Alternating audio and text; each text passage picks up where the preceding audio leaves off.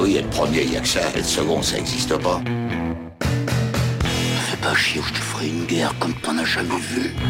Go ahead. Quand les types de 130 kilos disent certaines choses, ceux de 60 kilos les écoutent. Make my day. Vous savez mon nom, j'ignore le vôtre. Qui êtes-vous?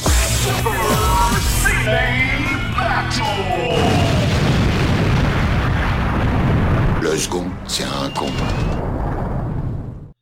Super Ciné Battle, c'est le podcast où nous établissons le classement ultime du cinéma. Nous prenons vos listes de films que vous nous adressez pour les classer du meilleur au pire afin d'obtenir LA liste ultime. Ceci est notre épisode 143. Et oui, vous avez remarqué, on est encore en diffusion hebdomadaire, on s'est dit, on va faire un dernier coup d'hebdo, un dernier coup de mini-sode avant de reprendre le rythme normal, comme ça, euh, comme ça, bah, il y a After Eight, comme ça, on reprend le rythme traditionnel. Donc, vous avez droit à un épisode hebdo en plus, au lieu d'attendre deux semaines. Est-ce qu'on n'est pas content, Stéphane Boulet? Mais si, on est content, on est content, effectivement. Voilà, on, on s'est dit, on va pas s'arrêter là, on en fait un, un, petit dernier pour la route. Oui, c'est un peu les consignes de l'éducation nationale. On t'a dit, on t'a dit, il faut faire des super ciné battle. C'est ça, exactement. Il faut poursuivre ton œuvre. Et donc, toi, tu es Stéphane Boulet, alias Plugin Baby. Comment tu vas, Steph? Euh, bah, écoute, ça, ça va, ça va, écoute. Euh, Ta rentrée était bonne? Euh, oui, oui, la rentrée a été, a été, a été bonne, hein, oui, oui. Bah, comme d'hab, on a, on arrivait le lundi matin, on avait, on n'avait pas toutes les consignes, ni rien du tout, donc on, on a dû inventer certaines choses. Non, mais, mais en bon... même temps, est-ce que tu t'imaginais autre chose? Non, mais je sais pas. Écoute, tu sais, euh, je sais pas. Est-ce que est-ce que c'est finalement mon mon optimisme naturel qui me poussait à me dire tiens peut-être cette fois ce serait différent. Euh, euh, je t'avoue que j'étais un tout petit peu blasé quand j'ai créé un nouveau sous-dossier euh, au protocole sanitaire, alors qu'il y en a déjà détraché. Mais bref, euh, voilà. Au, au, au, moins, au moins certaines mesures qui sont proposées là sont commencent à être un peu plus cohérentes. C'est juste qu'elles auraient dû être prises il y a un an, mais bon, pas grave. Hein c'est pas grave. Je, je vois pas comment est-ce qu'on va s'en sortir, mais c'est pas grave. Et, et si, on, je sais comment on va s'en sortir, on va faire un épisode et ça va bien se passer. Et on, Exactement. Et on va aider les gens à soit rester chez eux, soit à faire du footing de manière distanciée ou du vélo. Mais... Non, en fait, écoutez pas un podcast à vélo. J'ai essayé, c'est un peu dangereux. C'est un peu, oui. c'est un peu. Enfin, moi, je fais ça en ville. En ville, c'est dangereux, quoi.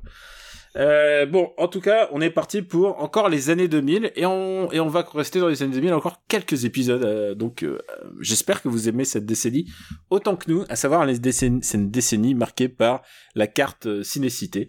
Voilà, la carte illimitée. Et je tiens juste à dire aujourd'hui, on enregistre alors que on nous a annoncé le décès d'un grand musicien. Alors évidemment, euh, euh, on a perdu Ennio Morricone l'année dernière. On a perdu le Ennio Morricone japonais, à savoir Shunsuke Kikuchi.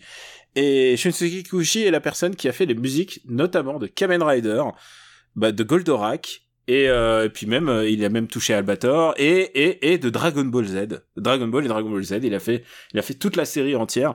Et c'est un grand musicien, et nous, ça nous concerne parce qu'il a quand même fait les musiques, bah, qui ont illustré quand même les aventures de, de notre actrice préférée, à savoir Meiko Kaji. Et euh, donc Sasori. Et euh, je crois que j'adore, j'adore ces musiques et donc euh, voilà, je vous recommande vraiment de, euh, si vous avez l'occasion, bah, de vous plonger dans La Femme Scorpion, qui est quand même un de nos films cultes et euh, donc les musiques, les musiques étaient signées donc de bah, de Shunsuke Kikuchi et voilà, j'adore ce mec et je, je voulais lui rendre hommage au début de cet épisode. D'abord, on va regarder notre liste et qu'est-ce qui s'est passé dans notre liste des années 2000 euh, la dernière fois, bah du coup, euh, on a dépassé on... le cap des 300 films. On a dépassé le cap des 300 films, qu'on a fêté ça en euh, classant 300 du coup. En classant 300. Attends, putain, je suis en train de regarder la liste. Pourquoi, pourquoi il est pas, la liste n'est pas à jour? Je suis en train... Ah, parce qu'on n'a pas classé 300. Alors, regarde, si la liste, il manque 300 dans la liste, je crois. Il manque 300 dans la liste? Ouais, je crois. Attends, attends, je vérifie. Mais... Si 300 il y est là, 286e place entre Ultimate Game et The Room. Attends. Ah mais oui, c'est parce que OK, d'accord. ouais, t'es pas descendu assez bas. Parce que voilà, c'est qu'en fait la numérotation, euh, voilà, il, il, lui il a pas été numéroté, c'est le seul qui a pas été numéroté. Ah, on a classé tout à la fin. On a classé tout à... Ah, c'est une surprise, d'accord. Excusez-nous pour les arcanes de Super Ciné Battle, mais voilà, ça y est, c'est refait. On, on, on, avait on avait cru qu'on avait perdu Gérard Butler, non, mais en fait non. Non, j'ai reçu des courriers qui a dit qui me disaient il n'y a pas eu de courrier de protestation sur 300. J'ai eu plutôt des courriers qui disaient merci d'avoir remis à sa place ce film raciste. ah bah écoute, tu vois, voilà, comme quoi. Oui, et de, oui, voilà. Donc il est entre Ultimate Game et The Room, et je pense que c'est sa noble place. Il est juste, Il est très bien là. il est juste au-dessous euh, de euh, 7 ans de séduction. Voilà, et en, et en dessous de Final Fantasy VII Advent Children, mais il est au-dessus de Angela. Ouais, ça reste. Donc franchement, il est pas si mal. Ça reste un achievement. Girl Next Door, c'est un peu la surprise. Il a été le mieux classé de l'épisode. c'est clair. Non mais surtout, tu, tu vois, euh, il y a 20 ans, tu m'aurais dit que je classerais Girl Next Door. Je savais pas qu'il classerait si haut. Eh oui, mais le marbre est ainsi. Voilà. Il réserve plein de surprises. Et The Will Be Blood, c'est n'est pris un peu. Il y a eu un mini débat sur notre Discord sur The Will Be Blood, sur son importance. Et je me remarque à quel point The Will Be Blood, les gens sont plus critiques. C'est vraiment aux États-Unis euh, que on adore ce film. Alors je sais pas, peut-être que Bah écoute, moi- ouais, peut-être après qu'ils sont moins su- sensibles que nous au graines et le mulet et à Cyrano de Bergerac. Je ne sais pas. C'est une, c'est Je ne sais c'est pas. une hypothèse. Et donc, euh, fais-nous le, le top 10, tiens.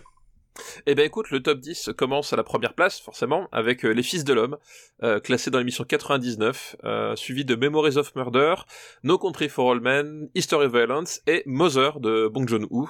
Euh, voilà, Bong Joon-ho qui quand même donc a placé deux billes dans le, dans le, dans le top 5 déjà. Euh, ensuite, sixième, on a GSA, Millennium Actress, euh, Le Voyage de Chihiro, La Gradée de Mulet, The Host, euh, pour terminer le top 10, donc voilà, Bong Joon-ho, trois films dans le top 10 des années 2000. Ce qui est un, un bon classement. Je ne sais pas s'il y aura, s'il va être bousculé aujourd'hui, mais tu vas bien voir. Il y a... Eh ben écoute, on va voir, écoute. Je me suis dit, Open for a surprise. Open for Surprise, écoute, ça fait longtemps qu'on n'a pas fait de films de super-héros, donc on va peut-être faire des films de super-héros aujourd'hui. Oula, alors attention, les films de super-héros des années 2000, euh, c'est Bah, c'est- un petit peu balbutiant, on va dire. Et figure-toi, il y en a qu'on n'a pas vu. Et euh, enfin, on a- qu'on n'a pas traité, pardon. Qu'on n'a pas, on les a. Alors je peux te dire, on les On a. les- on les a- Vu, on les a. Alors ça, ça dans la liste, ils sont. on- C'est bon, ils sont. Enfin, on, on les a tous vus, je peux te le dire. hein. voilà, ils seront pas en devoir de vacances, mais euh, voilà, on les a pas traités. C'est une liste d'un camarade euh, qui s'appelle Boris Krivicki, euh, que Merci Boris Krevicki. euh, que tu connais puisqu'il nous a interviewé. Ah, mais oui, d'accord, je. Et oui. je vois. Et euh, qui a coécrit, qui a coécrit le oui, livre sur euh, la presse jeux vidéo. La presse jeux vidéo, tout à fait, Voilà. oui, bien sûr. ouais. Et euh, on le salue. Et sa liste qui nous a été envoyée en, je te jure, en le 25 janvier 2017. Donc voilà, ça fait, ça fait, ça fait un bout de temps. Et il ne faut jamais perdre espoir dans le marbre. Ouais, voilà. Non, mais, Hein oui, non, non, mais vous pouvez envoyer. Et puis, et puis un jour, un jour, peut-être, c'est ce qui arrive. Le premier film de sa liste, et figure-toi, il n'est pas dans cette liste. Euh, D'abord, il faut que je te dise le titre de la liste, peut-être, ce sera mieux. C'est The Marvel Cinematic Universes Prequel Alpha Footage. D'accord, ok. C'est bon, tu l'as? Je, je, je l'ai. Je, je, je pense savoir de quel film on va, on va peut-être parler. Et le premier film de cette liste, c'est Spider-Man 1, Euh, Spider-Man 1, bah oui, donc de, de Sam Raimi, de Sam, de Sam, qu'on a évoqué Bah oui, de temps en temps, puisque, ouais. qu'on a évoqué de temps en temps. Donc, euh, le, effectivement, c'est le, le film qui a, qui a, qui s'est pris de plein fouet le 11 septembre euh, de 2001, puisqu'il était sorti avec sa, sa fameuse bande-annonce, euh, avec, avec les, euh, il y avait le fameux teaser qui était sorti. Avec les tours où- jumelles, ouais. où, où Spider-Man emprisonnait des, c'est un hélico, je crois, c'était ça? Ouais. entre, entre les tours jumelles. Puis après, bah du coup, des, des gens ont décidé d'abattre ces tours, donc du coup c'est un peu plus délicat. Et donc ils ont réeffacé, enfin en fait ils, ont, ils sont repassés en post-prod, ils ont effacé les tours du, du film, sauf dans le fameux plan euh, où on les voit en, à un moment donné un, quart de, de deux secondes dans le reflet de, de, de, l'œil de la, de la combinaison de Spider-Man. Et alors, c'est pas que Spider-Man euh, qui, euh, où les personnes, où les personnes ont été senties obligées d'effacer le souvenir des, tours jumelles parce que il faut dire un truc, c'était quand même un gros traumatisme. Euh, dans Soprano, dans le générique de Soprano, quand Soprano quitte donc New York pour aller dans Ah le New oui, Jersey, exact, pendant exact. oui, oui, quelques tout secondes, je crois que c'était dans le rétro, tu le voyais quelques secondes. Tu le voyais, ouais, exact. Et ils l'ont enlevé parce que évidemment, euh, évidemment, bah, c'était, euh, c'était, trop douloureux. c'était voilà. douloureux, c'était too soon et euh, voilà. Donc on, donc maintenant, euh, donc maintenant voilà voilà Spider-Man, c'est un film en très très très très très longue gestation qui arrive en 2002. Moi, je lis des comics depuis euh, depuis que j'ai j'ai j'ai 7 ans, mais par contre que je lis des comics américains, je m'y suis mis vers 10-11 ans. Et, euh, et ensuite, je me suis mis à lire les, les bouquins, enfin les magazines qui parlaient de comics à cette époque-là, et c'est un sujet qui revenait toutes les semaines. C'est-à-dire, qu'est-ce qui va se passer pour le film Spider-Man? Qui a les droits du film Spider-Man? Et euh, pendant longtemps, longtemps, euh, en tout cas à l'ère post-Cameron, post-Terminator 2, tout le monde pensait que ça allait être euh, Cameron, en fait. Cameron Ouais. avait les droits, euh, et, et les droits basculaient d'un studio à l'autre, et euh, personne ne se disait, euh, ne, ne se mettait d'accord pour le faire. Et je tiens à dire aussi que euh, Iron Man aussi était dans une espèce de de développement De vortex, ouais, ouais, de euh, développement comme on dit. Et donc pendant des années, des années, on pensait que ça allait être euh, ça allait être Cameron. Cameron. Et ensuite, euh, au bout d'un moment, euh, c'est Sony qui a réussi, euh, qui a mis une, une option sur le sur le script, sur- et et qui ont, et il y avait toute une liste de réalisateurs parce qu'on on dit que c'est Sam Raimi, mais alors on a eu euh, on a eu droit à toutes les hypothèses. Il y a eu il y a eu Tim Burton qui a été appelé, enfin il y a eu tout. Euh, il y a eu la tentative de faire euh, un film noir, il y a eu la tentative de faire plein de choses. Et Sam Raimi est arrivé qu'en queue de cortège en fait, parce que quand Sam Raimi arrive en l'an 2000, euh, c'est pas le Sam Raimi euh, post Spider-Man, c'est le Spider-Man, euh, euh, c'est le Sam Raimi qui a fait euh, qui a fait Army in Darkness. C'est pas exactement la même chose. Il, il venait de sortir d'un plan simple aussi, Et il faisait lui. et on en a parlé, je crois, d'un plan simple. C'est Tout à fait. c'est le film qu'il a un peu réhabilité auprès des studios, qui montre qu'il sait maîtriser un budget et en même temps avoir des gros acteurs, parce que euh, un plan simple c'était euh, Billy Bob Thornton euh, et, euh, et Bill Paxton. Et Voilà, voilà. tout à fait. Il avait fait For the Love of the Game, qui est vraiment d'un classicisme extraordinaire. Je sais pas si vous avez vu The Love of the Game, mais euh, c'est un film que j'ai vu dans l'avion, figure-toi. Et c'est sur euh, c'est sur l'histoire d'un mec qui euh, qui est en train il fait un match en fait il y a un match de- durant tout le tu l'as vu ou pas The Love of the Game? Euh, non, je, je l'ai pas vu parce que euh, justement, je, je voyais l'ultra classicisme. En plus, avec Kevin Costner, au moment où Kevin Ouais. Costner commence à voir sa sa sa carrière euh, vaciller et tout, je euh, voilà, je me, j'ai senti le truc qui. euh. Alors le truc c'est que euh, c'est une star du baseball qui euh, qui pitch pour les Yankees et, et il pitch le il veut le match parfait. Enfin c'est je pense que c'est le c'est le dernier match de sa life ou un truc comme ça. C'est vraiment pas très bien, c'est pas super mais euh, si vous avez euh, si vous avez l'occasion de voir du Sam Raimi intermédiaire parce que c'est vraiment il y a pas d'autre mot hein. et euh, et en fait quand j'ai compris rétroactivement que c'était du Sam Raimi, j'ai fait quoi? Ce truc que j'ai regardé dans l'avion? Ouais, ouais, ouais, j'imagine, ouais. Et tu sens j'ai, moi, j'ai pas osé le voir, voilà. voilà et euh, voilà il a euh, donc euh, donc le Sam Raimi qui arrive là euh, c'est quand même un mec qui est qui est fan d'actionneur c'est un mec qui est fan de comics et qui se dit euh, écoute c'est peut-être mon heure c'est peut-être mon heure de faire Spider-Man avant toute chose avant de parler de, tout ce qu'on tout ce qu'on peut du, film est-ce que tu aimes Spider-Man 1 est-ce que tu prends le plaisir? Alors Spider-Man 1 euh, est un film que j'aime bien en fait. Euh, il a une grosse, euh, un- une grosse limite pour moi. Euh, ouais je t'écoute. c'est le costume de William Dafoe. Euh, où c'est vraiment mais alors vraiment vraiment pas possible. Euh, donc euh, qui, William Dafoe qui qui joue euh, Norman Osborn slash euh, le, le, le Green Goblin. Qu'il le joue bien Euh, en plus mais mais après je alors te qu'il dirai le joue bien euh, mais je te dirai après ce que je ce que j'en pense en fait. Je pense que ils ont il, il, il, il est quand même bien bien bien sous en fait Mm. euh, et c'est le William Dafoe William Dafoe euh, pas très très bien dirigé c'est à dire que euh, on lui dit tu vas être méchant Il fait, Ah, putain, comme- voilà c'est ça oh comme dans Speed 2 et puis là quelqu'un a pas eu le temps de lui dire non et puis c'était trop tard la caméra la caméra a tourné Tu veux que je te Donc, dise, c'est- moi, le, peu ça. le problème de William Dafoe pour moi, et plus généralement de Spider-Man 1 et Spider-Man 2, c'est qu'ils ont inversé les caractères des personnages du Green Goblin et de, et, et de Dr. Octopus. C'est que Dr. Octopus, normalement, dans la BD, on peut le sauver, quoi. Il est un petit peu, alors que là, ils lui font un espèce d'acte d'arc de rédemption à Green Goblin, alors que normalement, dans la BD, c'est une vraie ordure, hein. C'est une vraie ordure. Et là, ils le font un peu, genre, victime de son truc et tout.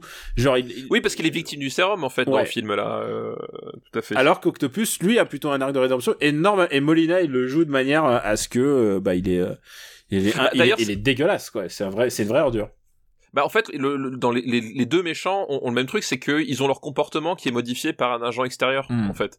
Euh, dans dans le dans ce Spider-Man là, c'est le c'est le sérum euh, de, de super soldat et euh, dans le euh, dans le Spider-Man 2, c'est la puce de de contrôle de personnalité qui euh, grille au moment de de de, de, de l'implémentation ou je sais pas quoi. Voilà. Enfin, il y a il y a y a dans les deux, il y a y a ce côté euh, méchant malgré lui quoi.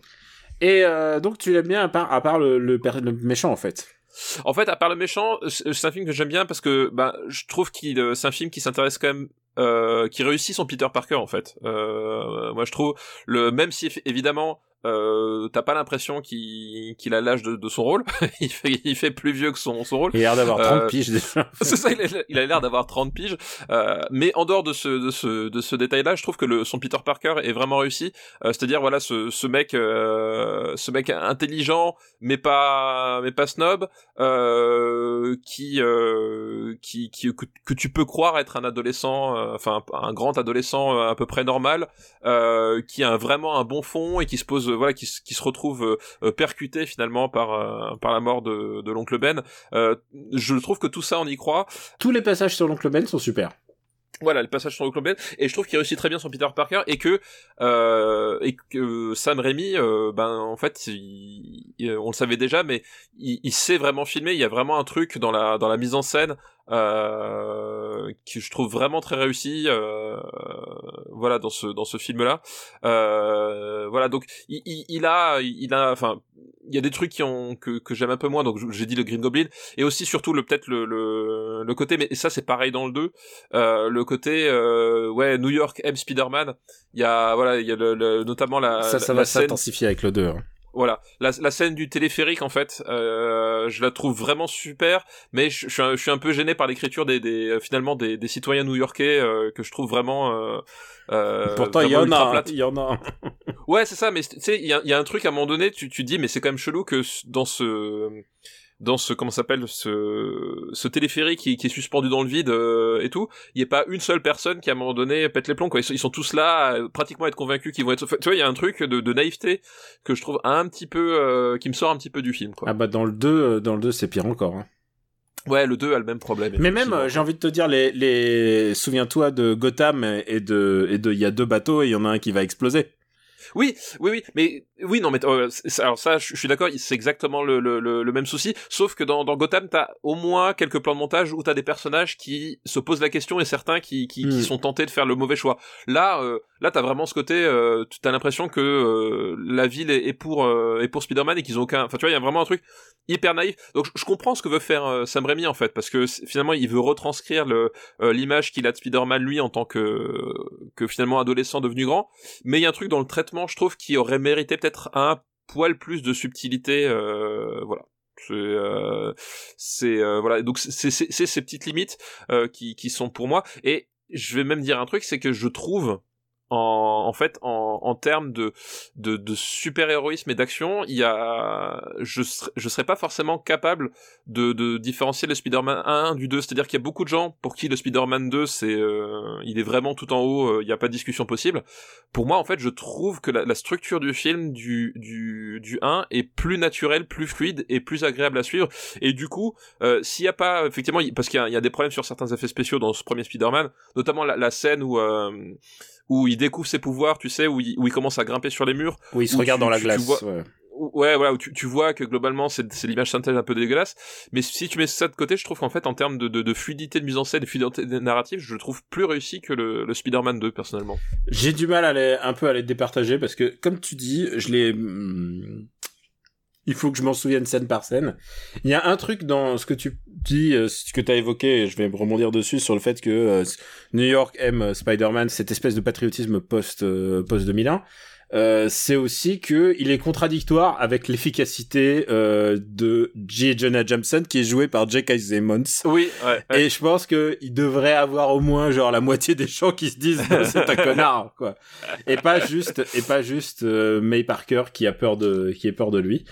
Euh, il y a il y a il y a des choses alors écoute je je m'adresse euh, à au au post-ado qui l'a vu euh, qui l'a vu en 2002 dans la salle à savoir moi-même moi il y a un truc qui m'a toujours gêné c'est le fait que euh, il est euh, des toiles organiques en fait. Et moi, il y a un truc que j'aime dans la conception de Spider-Man, c'est que c'est un génie. Il faut pas oublier ça, c'est que c'est un génie et qui se fabrique ses lanceurs de toiles euh, lui-même. Et je trouve que l'idée est géniale pour prouver qu'il est vraiment très intelligent, qu'il n'ait pas besoin de Tony Stark par exemple pour citer les, les films les, les films récents. Et, Et le, le- le paradoxe justement, c'est que dans les films récents, c'est un génie, mais en plus il a besoin de Tony Stark. Oui.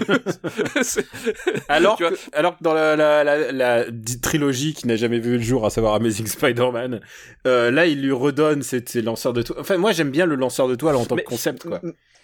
je, je vois l'idée, mais moi je trouve que la, la vision apportée par Sam Raimi, je la trouve cohérente, c'est-à-dire que euh, lui, il se sert en fait, euh, et c'est ça Et, aussi. et attention, c'est une idée de James Cameron à la base. C'est James Cameron qui, dans son traitement original, il a dit non, non, il faut que les, les lanceurs de toile soient originaux. Euh, soient, les lanceurs de soit toile soient- organique, soient ouais. organiques. ouais. Bah en fait, c'est un intérêt parce que du coup, euh, et c'est ça qui est qui est intéressant, c'est que Sam Raimi pro- profite pour faire une métaphore filée sur l'adolescence. En Bien fait. sûr. Euh, et et c'est en ça que ce, ce premier Spider-Man aussi, je le trouve beaucoup plus, enfin réussi à ce niveau-là, et que pour moi justement, je le, je le, je le, j'ai tendance à le préférer aux deux. C'est que la métaphore filée sur l'adolescence, elle est, vraiment très réussie, et que du coup, dans ce, bah voilà, La- L'achievement de la, scène du miroir. Scène du euh, miroir, voilà. c'est clairement un truc de métaphore adolescente de passage de l'âge. bah, bah, il, éjacule ses toiles en fait. Hmm. Enfin, littéralement, c'est. Ce qui me pose problème d'autant plus, c'est que c'est que normalement, admettons qu'il n'y a pas de lanceur de toile, par où il devrait tirer sa toile normalement Bah si, tu le vois parce qu'il a une espèce d'appendice en fait qui lui a poussé sur le poignet. Non, mais non, mais non, mais en état logique, ça devrait pas Ah oui. tirer des mains, Oui, ça devrait oui. se tirer d'ailleurs.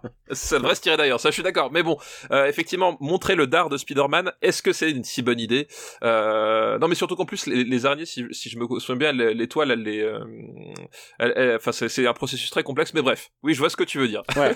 mais euh, voilà, mais du coup, je, trouve que c'est- c'est assez logique dans sa dans sa vision, euh, dans sa vision de, de- du personnage. Et, que et justement, effectivement, là, euh, c'est pas c'est pas un génie, c'est-à-dire qu'effectivement, il va, enfin, c'est un c'est un nerd parce que il, est un peu exclu, il est passionné de, de photos, etc.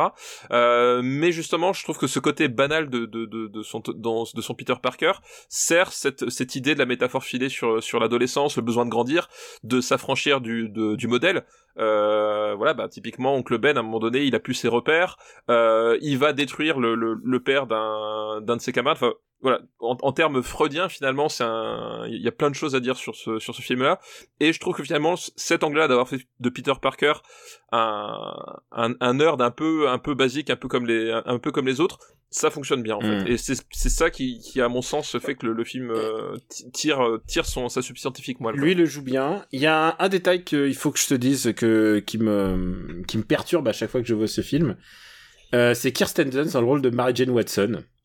Parce qu'elle est- elle a pas l'air du tout de- d'être ressemble. Elle ressemble à une Gwen Stacy. Elle ressemble au mélange entre Gwen Stacy et. Mais, je- mais je crois, je crois, Ouais, je crois je- que c'est ce qui s'est passé, il me semble, en termes ça a été d'écriture. hein. réécrit, ouais. Et, euh, Ouais. et à chaque fois que je la vois, je fais ah mais en fait c'est c'est Gwen Stacy réécrite en fait. Et ça se voit et ça se voit dans même ne serait-ce que physiquement, elle ressemble plus à Gwen Ah bah, Stacy euh, que. elles sont plus à Ghost Stacy qu'à qu'à Mary Jane, c'est sûr. Parce Mais que- je, crois, je crois que c'est ce qui s'est passé. Hein, ouais. Et d'ailleurs, tu le vois quand, quand tu as euh, Gwen Stacy qui débarque dans cette trilogie de Sam Raimi, le personnage est, est complètement anecdotique. Enfin, tu vois. Ah, il- en tu- plus, tu- il, est, tu- il, est, il est pas joué par la fille de Ron Howard? Par euh, Brice Dallas Howard Non, un truc comme ça, genre c'est vraiment anecdotique. Ah, ouais, je euh, crois que c'est... Ah si, c'est ça, exact, si, si, exact. Je me rappelais plus, mais exact. Oui, parce que comme elle est blonde, en fait, j'ai- j'ai j'ai pas calculé. Oui, parce que c'est ça, parce que c'est Kirsten Dunst, la blonde, qui, qui joue euh, Mary Jane, la rousse, Qui l'entend en rousse.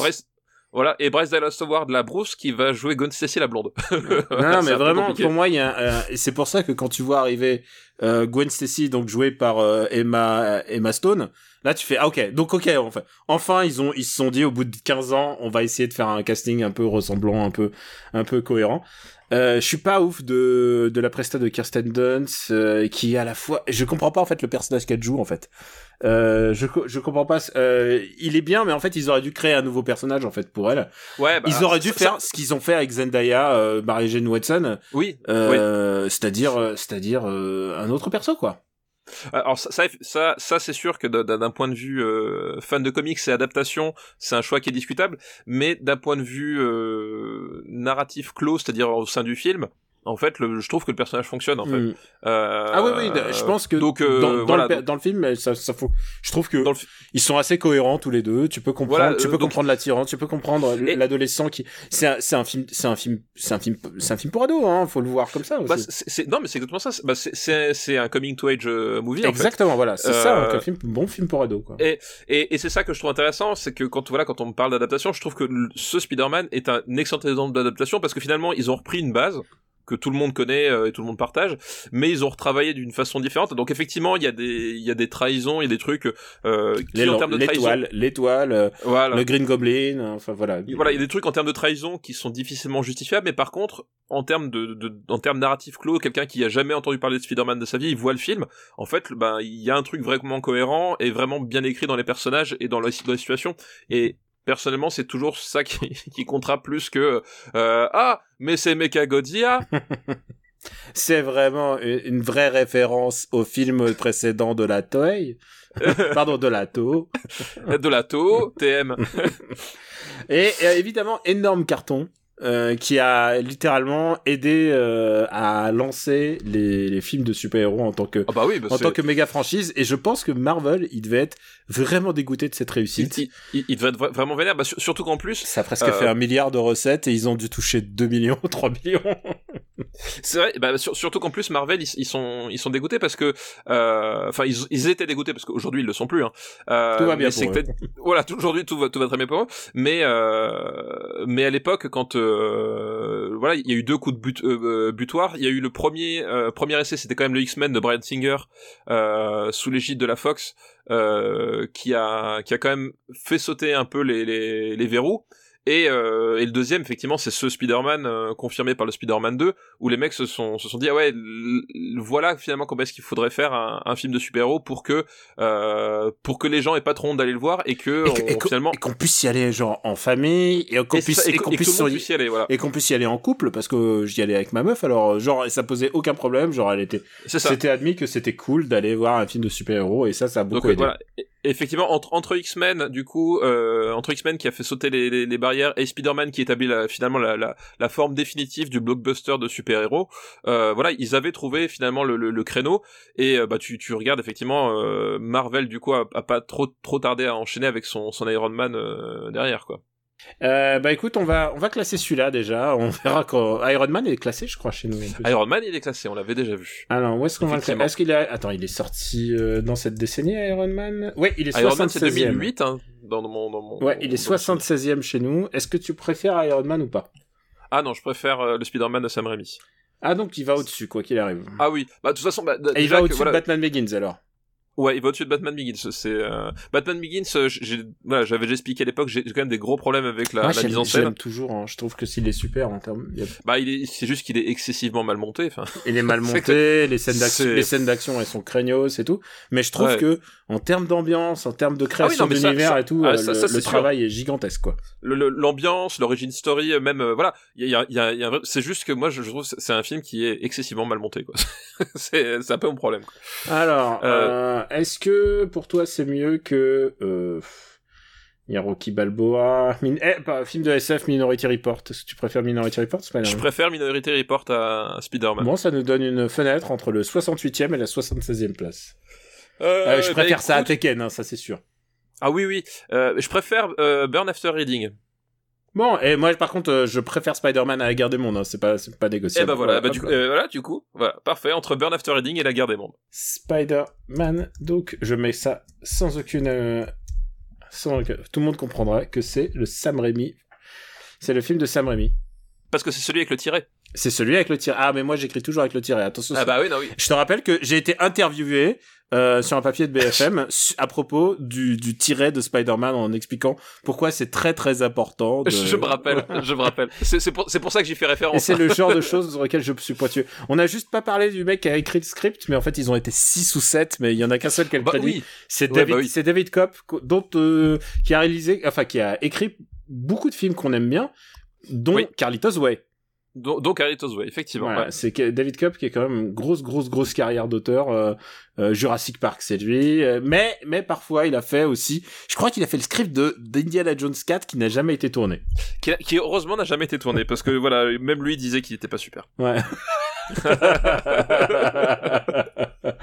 là là. Bah ouais non mais tu sais quoi il faut gagner faut gagner de l'argent. Tu écris le script mais t'espères que le film sera pas fait. Bah, c'est- alors, bah, c'est exactement ce que disait John Carpenter. Hein. Mm, oui. il, il- il- il a dit euh, moi ma, toute la première partie de ma carrière j'ai pu la financer parce que des gens ont acheté euh, en masse mes, mes scénarios ils ne les ont jamais tournés c'était le- c'était le- la meilleure des Faire, situations faire une option, c'est c'est ce qu'il y a de mieux. Et David Cap a écrit euh, La Guerre des Mondes, tiens, d'ailleurs, anecdote. Oui, il a écrit- il a écrit enfin, La Guerre des co- Mondes, co-écrit- Enfin, coécrit. Attention, adapter La Guerre des Mondes, parce que n'oublions pas que oui ça- oui N'oublions pas que comme Amazing Spider-Man, c'est une adaptation. c'est une adaptation Faut voir aussi que grâce à Spider-Man, c'est grâce à Spider-Man en, en énorme partie qu'il y a tous les films Marvel et tout ça. Il y aurait, il y aurait pas eu, il y a- si ce film avait pas fait un milliard presque, euh, il y aurait, ouais, il y a, il y a beaucoup de chances que euh, même les X-Men n'auraient peut-être pas suffi. oui sans doute sans doute Est-ce qu'on passe au deuxième film de sa liste? Bah oui bah oui passons la deuxième film de sa liste Attention, prépare-toi. Je, je- j'espère que c'est le film que j'ai qui- que j'ai en tête Non, ce n'est pas le film que t'as en tête. ah merde Mais en même temps, Ah. vas-y, dis quel film t'avais en tête. non non non non on, on verra si euh, si si si si, sort Euh, s'il sort, bah, il est sorti, hein, s'il est sorti dans oui cette oui décennie. Écoute, c'est la suite d'un film qu'on a déjà traité.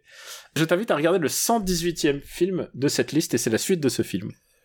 Le 118ème ah bah c'est X-Men 2 du coup Voilà, on va faire X, enfin c'est X-Men 2, euh, c'est X-Men, donc on va faire X-Men il 2. s'appelait X-Men 2 ou X2 je sais plus euh... Bah commercialement, tu sais, ils ont toujours un nom un peu, euh, ouais donc de un peu à la con, mais attends, c'est genre, c'est pas, euh, le troisième c'était The Last- c'est X2 et je crois que le troisième c'est The Last Stand ou un truc comme ça. C'est ça, quelque chose comme ça. ouais. Oui, The Last Stand, exactement. Voilà. Donc, euh, retour de Brian Singer, effectivement, on l'avait dit. euh, Attention, on va faire un Ouais. avertissement. Brian Singer, un gros bâtard. Euh, Ah oui, un gros bâtard qui s'est fait cancel dix mille fois. Euh, on en a déjà parlé, mais euh, mais en même temps voilà, c'est c'est quand même un mec qui voilà qui dont le film a concouru aux Oscars, mais sans lui il- et tous les Oscars ont fait ont fait genre il n'existe plus.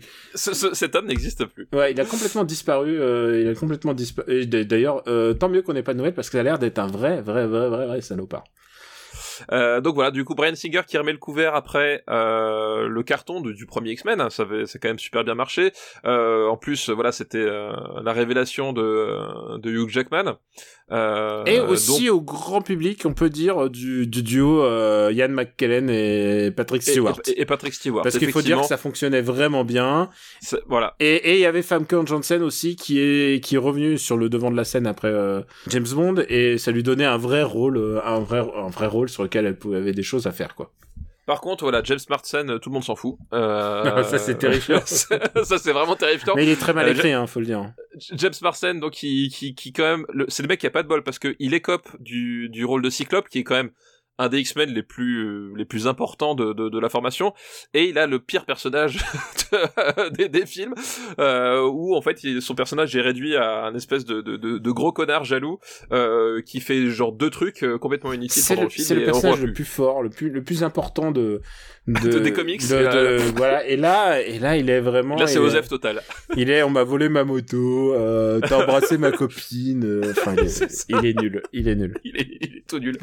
Euh, bref, du coup, X-Men et 2. il est tellement tout nul qu'il va que dans le troisième film, le studio va va faire en sorte de de l'effacer dès la dès genre la troisième minute du film Oui, c'est ça, ouais, il, il disparaît et, très très vite, et- effectivement. et pour, sans doute le punir d'avoir euh, suivi euh, Brian Singer qui est allé faire euh, réaliser Superman Returns. Donc euh, X-Men 2, ils ont bien compris que euh, il y avait un truc qui avait bien plu aux gens et qui avait bien marché euh, dans le premier X-Men, euh, c'était Hugh Jackman en Wolverine. Euh, et du coup, le plus encore que le, premier, le, le- ce deuxième film va tourner autour de, de Wolverine, puisqu'on va avoir, on va avoir le comment s'appelle le, le, le, personnage de William Stryker qui va apparaître, et donc du coup, euh, ça va être une incursion une incursion dans le, le, le passé euh, trouble de, de Wolverine, euh, alias euh, Logan. Et euh, donc euh, Striker, qui moi à l'époque euh, je me sentais pas que c'était un, je, moi je connaissais pas encore à l'époque Brian Cox, mais euh, ça me fait plaisir à chaque fois que je vois Brian Cox maintenant dans dans la série euh, Succession en fait. Succession. Il est Ouais. extraordinaire. c'est un vrai très, c'est un vrai vrai bon acteur. Et tu sais quoi, quand tu vois X-Men 2, tu peux pas le deviner. Tu peux pas deviner Bah- qu'il est, que c'est un gros gros gros gars quoi. Ouais, bah on le voit, on le voit pas beaucoup, puis surtout, euh, surtout il, il a le personnage est un petit peu ingrat dans le sens où effectivement on le voit pas beaucoup, et puis c'est juste un mec avec un treillis au milieu de, de gens avec des super pouvoirs. Enfin, il y a vraiment un truc, un décalage qui qui est pas hyper bien géré Euh, dans l'histoire d'ailleurs, le le, le le le film pour moi, il y a y a y a un vrai schisme au milieu, c'est-à-dire que euh, il y a tout le début avec euh, avec Magneto, euh, avec le, le je me rappelle même plus comment il s'appelle, celui qui qui lance ses boules de feu là. Pierrot. Puis, euh, ouais, avec Pierrot, il euh, y, a, y, a, tout un truc autour de voilà de, de de la légitimité finalement des actions de chacun. Et puis d'un seul coup, ça bascule justement, euh, ça bascule justement sur le euh, euh le, le, le subplot avec William Stryker et euh, et le personnage de Kelly Hu, je me rappelle plus comment il s'appelle non plus, qui joue une Wolverine avec des ongles. Kelly Hu, c'est Deathstrike. Ouais, Deathstrike, voilà. Euh, Demande-moi les X-Men, c'est ma cam. Hein. et donc voilà, et, et, et je trouve, je trouve t'as, t'as, t'as un basculement au milieu du film qui est pas super bien géré, et le fait d'avoir la, la fin du film qui se situe dans un barrage avec des éclairages un peu gris et, et bleutés, euh, ça fait un, ça fait un peu anti-climax, un peu bizarre en fait. Euh... Mais bon, il y a toujours est-il que le, il y a, il y a un truc qu'on peut pas enlever à ce film-là, c'est qu'il y a vraiment certaines scènes qui sont très très euh, réussies, à commencer par euh, l'intro tout simplement. Alors voilà, c'est le film qui a lancé la mode. Enfin, c'est pas lui, mais bon, c'est c'est le le cold open, c'est une tradition chez James Bond. Mais là, le but de X-Men, c'est de faire un, un, un, démarrage ultra canon. Et là, c'est Nightcrawler qui s'introduit dans euh, la Maison Blanche, la Maison Blanche et, et Nightcrawler, il se téléporte de partout. Nightcrawler qui est écrit comme très tardivement dans les comics, c'est-à-dire au début des comics, c'était juste un gars qui se téléporte. Et puis ensuite, ça devient un mec de très dévot, euh, dévoué à la, à la religion, un, un catholique euh, fervent, et du coup, j'ai jamais vraiment compris le coup du catholique fervent euh, ultra dévoué alors que bon euh, je, pourquoi tu crois en Dieu alors que t'es un mutant? Je veux dire genre est-ce que t'as pas la preuve objective que Dieu il, il est tu es un bâtard aux yeux de oui oui que, en plus il t'a fait avec les avec la peau bleue et tout ça. Et c'est c'est encore plus accentué dans le comics puisque on parle du monde Marvel, un monde où il y a des milliards de dieux, où il y a les éternels, où, il y a, où il y a Thanos, où il y a machin, genre c'est un monde où il y a des milliards de dieux. C'est pas, tu sais quoi, on devrait lui dire, Nightcrawler, arrête, lâche ta Bible, lâche ta Bible, sauve les gens.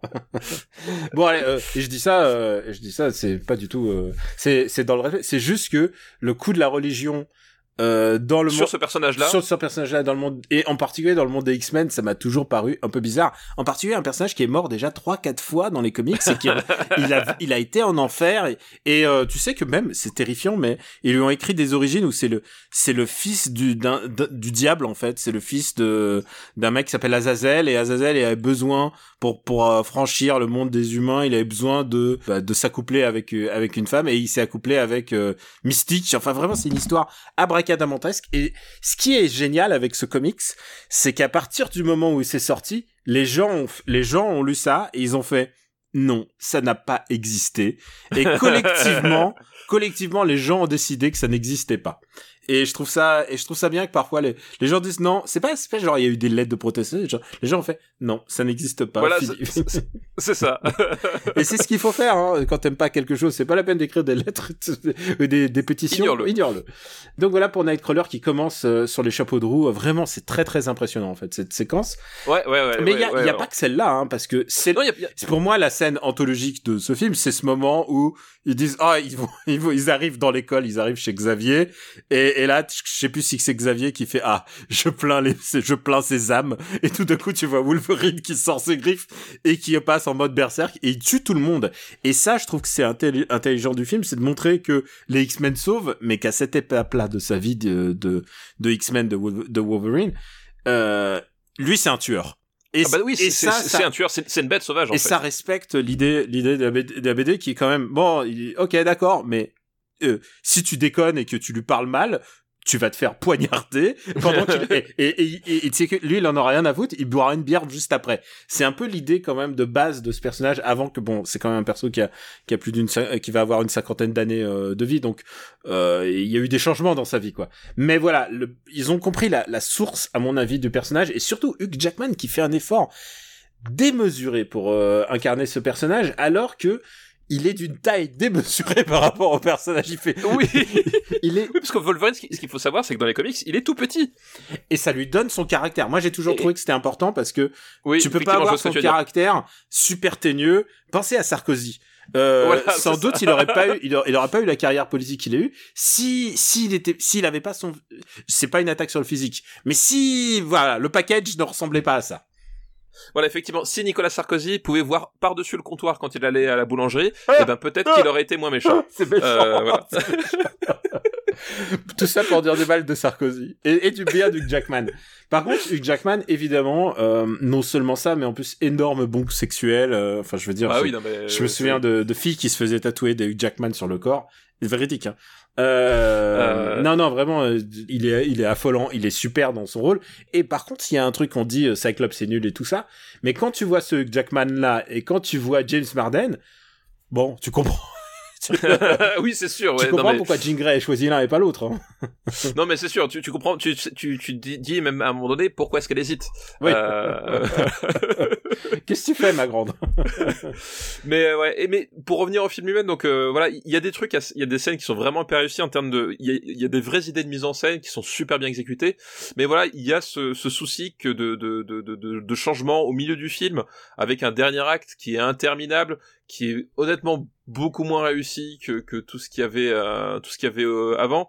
Et, euh, et qui surtout en fait il y a, y a un truc très bizarre c'est que t'arrives à la fin du film tu sais pas exactement ce qu'il a voulu raconter parce que euh, l'arrivée de Nightcrawler euh, dans le dans l'univers X-Men 2 c'est que ça permet en fait de de poser les bases euh, finalement du euh, de la de, la méfiance accrue des euh, des citoyens américains pour pour en- enfin envers les mutants. Euh, et en fait tout cet aspect là ils en parlent un petit peu puis après c'est complètement abandonné on passe sur Striker enfin il y a vraiment un truc t'as l'impression qu'ils ont mélangé deux scénarios et qui t'as pas le début de, du de t'as pas le début du second et t'as pas la fin du premier quoi t'as vraiment cette, cette impression là Ça, c'est un vrai problème, c'est que euh, c'est le problème de ces, tous ces films de comics, c'est qu'ils mélangent des histoires qui existent déjà pour en faire une espèce de marmelade. Là, l'idée, c'est quand même que euh, donc euh, Striker, il est à la fois, il essaye de faire une espèce de virus, un truc qui va annihiler complètement le monde des mutants. Euh, qui est une, un concept qui existe euh, dans, le, dans le monde des comics. Donc il veut, il, est- il veut faire un génocide de mutants, hein, c'est ce qui, c'est ça, c'est ça son plan. oui, com- oui, complètement Mais ouais, en même temps, c'est le gars qui a foutu euh, Wolverine, euh, donc euh, Logan, dans une euh, dans une cage et qui l'a transformé en, qui lui a foutu son métal dans les os et tout ça. Donc c'est le mélange de deux arcs. Euh, scénaristiques et en plus attends parce que là tu racontes ça mais c'est les X-Men donc ça veut dire qu'il y a plein de membres. C'est aussi euh, énormément euh, d'emphase sur Anna Paquin et Bobby Drake donc Iceman. Donc il y a un truc qui est en train de se, jou- se jouer entre deux. Iceman et Malicia voilà. Et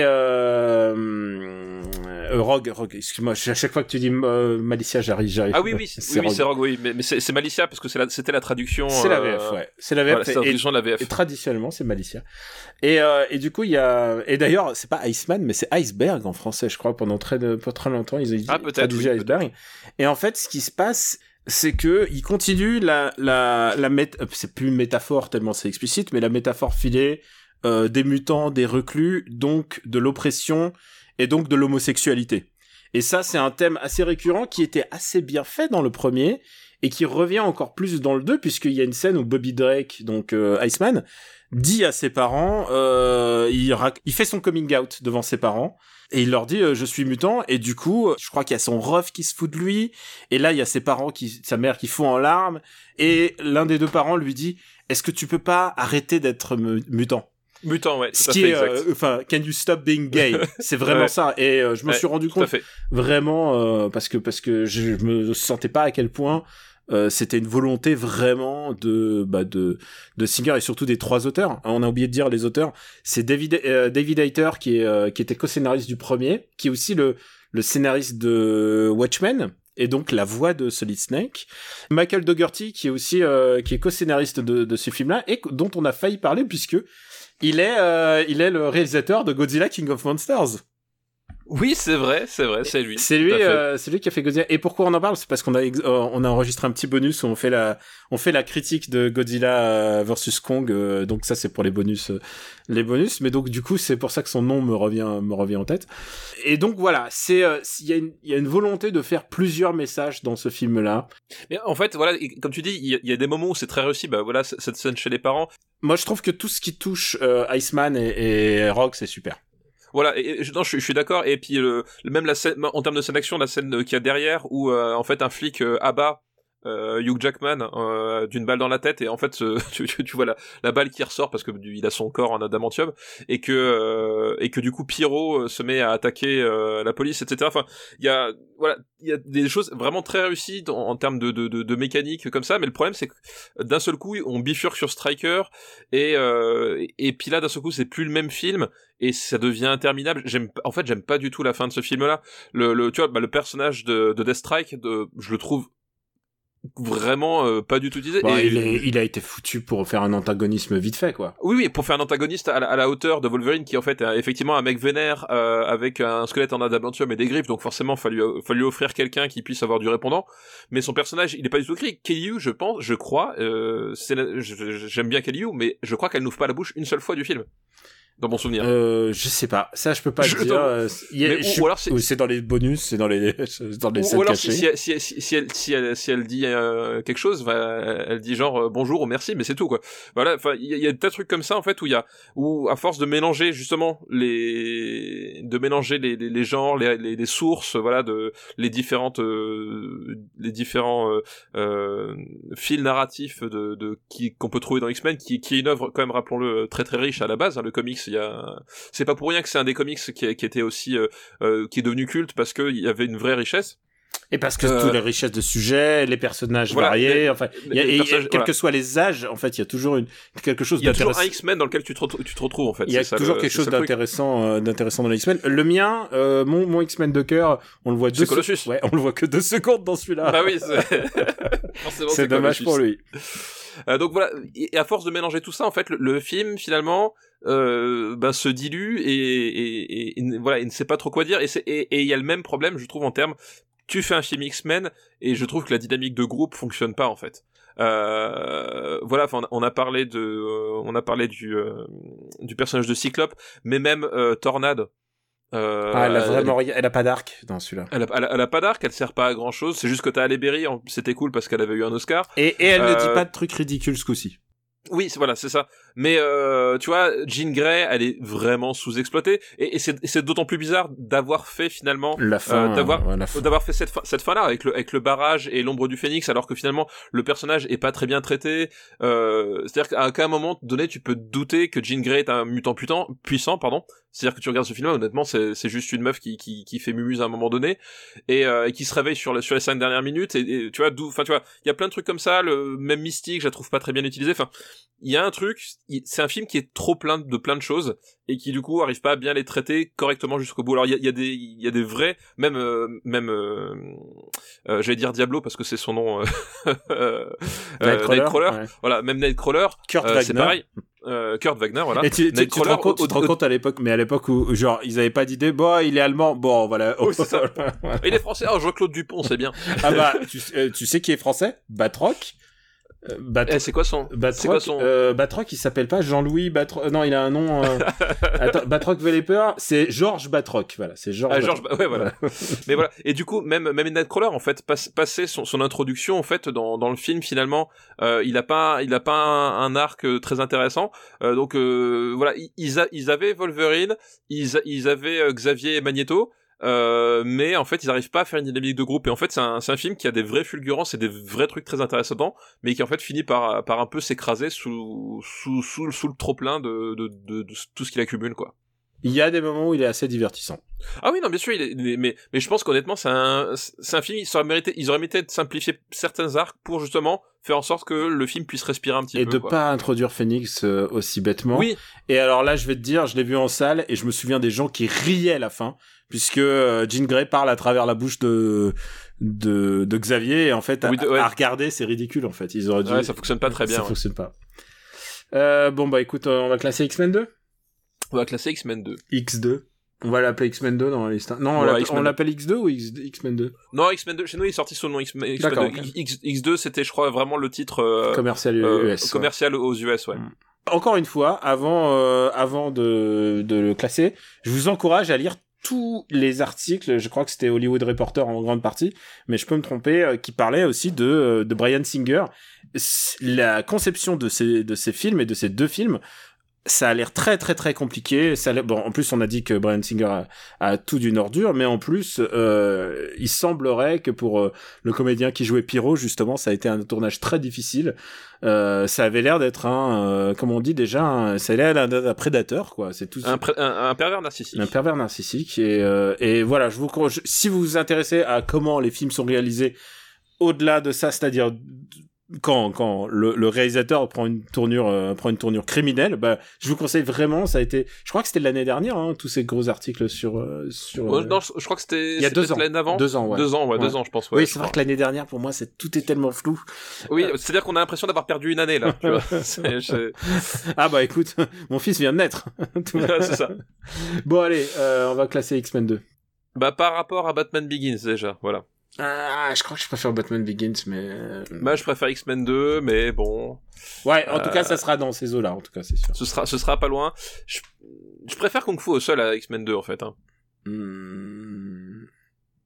Euh, écoute, alors moi, je te propose un truc.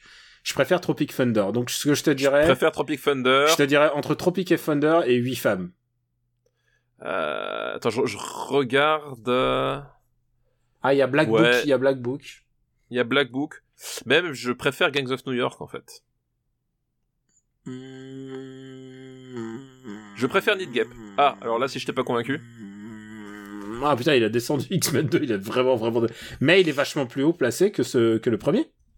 Bah le premier 100... 118 là, Le du premier, coup, donc il, 118. sera, il sera plus haut, mais Ah, Est-ce qu'on est d'accord que X-Men 2 est mieux que X-Men 1 Je trouve qu'il est, plus... Ah oui, oui, je oui. trouve qu'il est beaucoup plus regardable, hein, X-Men il est 2. beaucoup plus regardable. Oui, X-Men, la, la, le 1, le, euh, bah c'est il a un peu le même problème. La première heure est, est, est Mm. plutôt cool. La deuxième est assez gênante. Alors attention, je te propose, je propose, entre Carnet de voyage et Mar Adentro. 116e. Moi, je le mettrais quand même au-dessus de, de Sin City. Moi, moi, je préfère Sin City, je crois. Je préfère revoir Sin City, mais... Euh, ok, donc entre Carnet de voyage et Mar Adentro. Allez hop. Et surtout parce que Mar Adentro, euh, tu sais que le, le sentiment qui nous habite pour Mar Adentro, des- c'est un sentiment compliqué. Et ça veut dire que les X-Men sont assez, euh, sont assez liés. hein. Euh, Est-ce qu'on a fait de la stand? On n'a pas fait de la stand X-Men 3. Je crois pas qu'on on les traités. Il- non, il me semble pas. Euh, ça, ça ne me dit rien. Et tu sais quoi, je suis sûr que pour la il doit avoir des hot takes tous les ans qui reviennent, genre, eh, finalement, la stand, c'était pas si nul. Ouais, non, mais oui, je, je suis prêt à le parier Mais aussi, comme ouais. Superman Returns, tu vois. Superman Returns, M- tous les ans. Mais la réponse, mais la réponse est non. Non. si quelqu'un vous dit que Superman Returns c'est pas si nul, franchement regardez-le et vous... franchement regardez-le quoi. Il ne reste plus qu'un film et je pense que ce sera le dernier film de cette de cette émission. C'est Les Quatre Fantastiques. Les quatre fantastiques. Des livres d'humains. Et là, on est en train de chanter la chanson qui était chantée par Noam. Euh, puisque Noam, arrivant fraîchement en France, se fait alpaguer par Haïm Saban et il lui fait Eh, écoute, euh, viens chanter, viens chanter des génériques. et c'est son- c'est un des premiers génériques qu'il chante. Et tu sens que il est en phonétique, il ne sait pas encore parler français. Et, euh, et c'est avant Goldorak, hein. c'est à- c'est avant qu'il chante le générique de Goldorak. Donc. Euh, mais là, on parle des quatre, les, les quatre fantastiques, le film, donc euh, et pas le film de, pas le reboot. Et, et euh, le film est pas, pas le film, l'autre film. voilà. C'est-à-dire, il y a- alors il y a eu plusieurs films 4 fantastiques, il faut le dire. Euh, Il y a eu le film de Josh Trank, que vous connaissez sans doute, euh, celui de 2015, mais il y a eu deux films des 4 fantastiques dans les années 2000, euh, réalisés par Team Story tous les deux. Et il y a eu un autre film dans les années 90, c'est une histoire Ouais. vachement plus sordide, je sais pas si on en a parlé quand on a fait le Judge Trent, mais ce qui s'est passé, c'est qu'en fait, euh, ils ont tourné, ils ont réalisé un film, et ils ont dit à aucun des comédiens et aucune des personnes impliquées qu'en fait, ils faisaient ça pour rien, parce qu'en fait, c'était juste pour garder les droits. le truc d'enfoiré. Et, et du coup, le film est jamais sorti. Et tu sais quoi, moi je l'ai vu, hein, le film euh, jamais sorti, enfin tout ce qui en existe. Et bah tu sais quoi, il y avait beaucoup de cœur là-dedans. Et je pense qu'il y a plus de cœur que dans euh, le film de Team Story, donc production Fox, euh, qui arrive en 2005. En, en- en 2005 et donc euh, au, au casting quand même on a Michael Chiklis donc euh, Vic fucking Mackey euh, qui qui joue la chose ça aurait pu être bien. Ça aurait pu être bien. bah ça aurait pu être bien et putain on a Chris Evans qui fait la torche Ça veut dire que même Chris Evans, et ça veut dire que de tous les films des Fantastiques, c'est toujours la torche qui s'en sort le mieux parce que rappelons-le, dans le Oui, film ouais, de Michael Josh. Trank, c'est. Michael B. Jordan, lui n'a pas, il n'est pas mort. Il est- Voilà. et les quatre Fantastiques ne l'ont pas tué. c'est ça c'est à dire que quand vous êtes comédien à Hollywood et qu'on vous propose un rôle dans les quatre fantastiques demandez à jouer la torche Vous- comme ça vous poursuivrez votre carrière Parce que Jessica Alba, qui joue la femme invisible, donc Sue Storm, eh bien, sa carrière est devenue un peu invisible, justement. Ouais, sa carrière est devenue un poil invisible euh, depuis le temps. Euh, et puis pareil, euh, comment il, comment il s'appelait euh, le, le comédien qui jouait le Monsieur Fantastique? Reed Richards, alors il s'appelle Johan Grufud, et alors j'ai dû regarder, hein, parce que c'est pas... Je, je connais... Oui, c'est- c'est c'est- c'est- c'est un acteur. Enfin, c'est C'est- il c'est un acteur de série à un moment donné, mais euh, il a rien fait de. à chaque fois que je le vois dans une série, je fais Ah, Reed Richards Mais il jouait, je crois qu'il jouait le père divorcé. mais heureusement, tu le vois pas souvent. Il jouait le père divorcé dans San Andreas, donc le méchant. Euh, Ah oui, oui, oui. C'est- Le, le, le truc avec The Rock, oui, oui, exact. Le, est le très, le pas bon film avec euh, celui-là, ce- celui-là qui est pas bon. Ouais, exact. Je. Et à chaque fois que je le vois, je me dis ah Red Richards et tout. Et en fait, euh, bon, voilà, il est. Et c'est un mec qui joue de série en série, quoi. Mais voilà, c'est le, c'est la seule chose que je peux te dire. Il a pas une énorme carrière là. Non, non plus. de- Donc voilà, jouer la torche. Moralité, jouer la torche. Michael Chiklis, ça a pas loupé sa carrière après. Hein. Non, Michael Chiklis a pas loupé sa carrière. Mais il a, il a, au cinéma, il, euh, au cinéma, c'est personne au cinéma, Michael Chiklis. C'est vrai. Qu'est-ce qui s'est passé? Bah, je pense qu'il a été, euh, bah, il a un physique assez particulier. Je pense que du coup, on lui a dit, bah, tu, tu, tu fais bien les flics chauves. Et voilà. Je- Est-ce que, je pense que ça. est-ce que ça lui colle à la peau, tu crois euh? Ah bah, je, je pense que je pense qu'aujourd'hui, effectivement, le, le, le rôle de Vic Mackey, il- déjà, je pense qu'il il retrouvera plus jamais un, un rôle comme ça de, de, de sa carrière. Et je pense qu'effectivement, euh, les gens ne voient plus que ça en lui, quoi. C'est un peu le Thomas Magnum euh, des années 2000, quoi. Ouais, il a joué dans Gotham. Ouais, voilà, le pauvre. Tu vois, c'est- dire s'il est- a eu des problèmes après. Est-ce que tu as des souvenirs? Est-ce que tu aimes les 4 fantastiques de la Fox? J'ai des souvenirs et c'est bien le problème que j'ai avec ce film, c'est que je m'en souviens. Un film qui a rapporté de l'argent quand même. Qui a, bah, la preuve, ils ont fait une suite. Ils ont fait une suite et la suite est pire encore, je crois. Et la suite est pire encore. Et euh, ouais, là, les 4 fantastiques, euh, c'est euh, c'est vraiment le l'archétype même de de, de ce qu'il faut pas faire. C'est le film à, gros budget écrit n'importe comment avec euh, euh, avec des blagues reloues. Qu'il y, il y a vraiment cette idée ouais, on va faire un film familial. Donc du coup, un film familial, c'est c'est des, des blagues un peu beaufs balancées n'importe comment. Euh, c'est du, du du dégueulis de euh, d'effets spéciaux à, sans sans aucune euh, mise en scène. Enfin c'est c'est euh, c'est pénible, c'est c'est mal écrit. C'est il y, a- il y a plein de scènes qui sont grotesques. Euh, c'est Julian McMahon qui fait euh, Doctor Doom. Oui, le Le- que vous connaissez, que vous connaissez parce que euh, il a, il Tuck. Nick Tuck, Nick Tuck, Nick Top- Ni- Ni- Ni- Nick Tuck, monsieur, Nick Tuck. Mais tu sais quoi, j'ai jamais vu un, ce truc de Nick Tuck. J'ai jamais vu un seul épisode. Par contre, j'ai toujours vu sa gueule La- dans, la- dans le programme la saison est très bien en fait. Dans le programme euh, télé, je tout. faisais ah c'est Doctor Doom. Ouais, Ni- Nip Tuck, la, la première saison est très bien, mais après c'est une catastrophe. C'est un des pires trucs. Enfin, les- à partir de la saison 2, c'est un des pires trucs qui a jamais été fait. On peut le dire, c'est euh, c'est vraiment une des pires adaptations de Doctor Doom.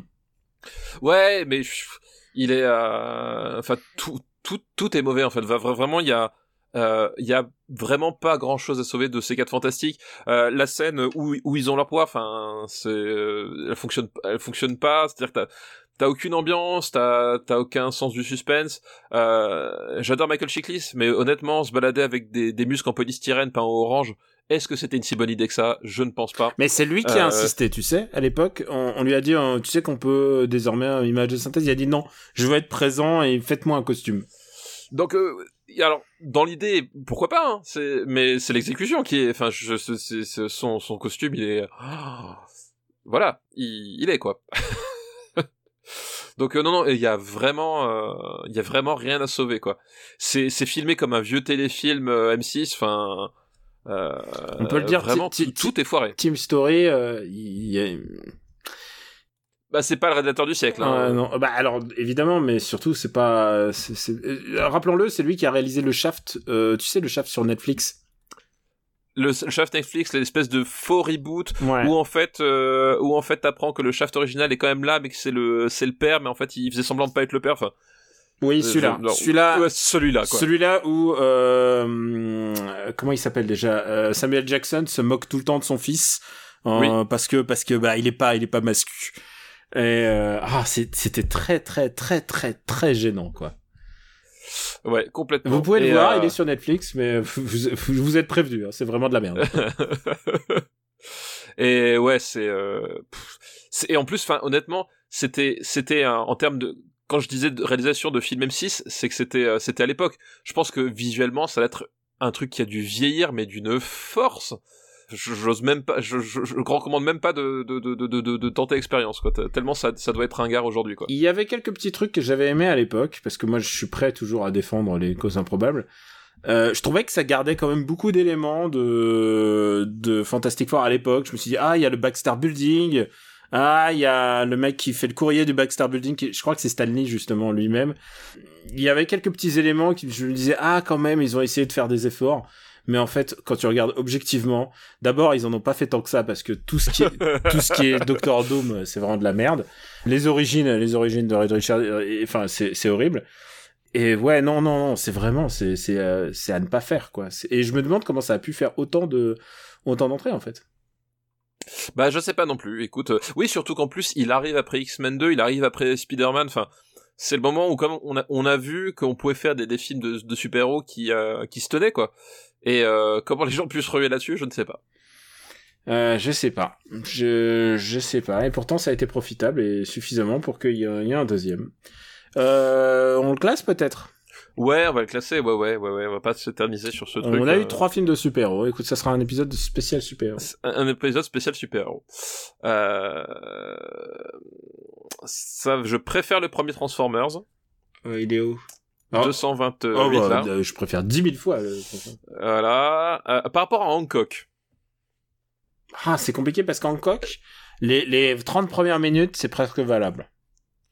Je suis d'accord que dans Hancock, il y a vaguement un essai de faire quelque chose, en fait. Parce que là, vraiment, le, le problème de ce, de ce 4 fantastique, c'est qu'il y a vraiment un type qui a aucune idée de ce qu'il fait euh, à la caméra et, euh, et à l'écriture et ils empilent des des des des, des, des... je pense je pense c'est le, le, scénario de s'écrire par empilement de mots clés et puis après ils ont comblé avec des phrases au milieu quoi. Enfin c'est euh... Hancock il y a c'est c'est naze c'est c'est raté mais il y a peut-être la volonté de faire quelque chose. Donc euh, à la rigueur oui. Je préfère GI Joe le réveil du cobra. Ouais je peux l'entendre. Je préfère Ghost Rider.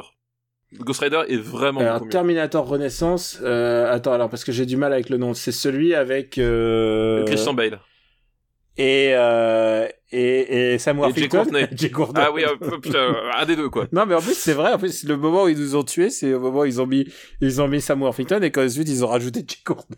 Jay Courtney, là on avait le cerveau complètement niqué. Euh, oui, je préfère, je préfère le Terminator Renaissance. Alors par rapport à Superman Euh, Returns. Je préfère Superman Returns. Ouais, je crois qu'il y a une de bonnes. Alors je pense que ça serait trop cruel de, de le mettre sous Star Wars 2 quand même.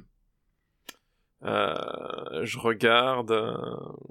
Euh, Ouais, effectivement. Après, ça devient vraiment. c'est vraiment, dégueulasse. Ouais, ouais. Au-dessus, de, au-dessus de Star Wars, de, de- au-dessus de l'attaque des clones, ouais, ça me paraît bien. Voilà.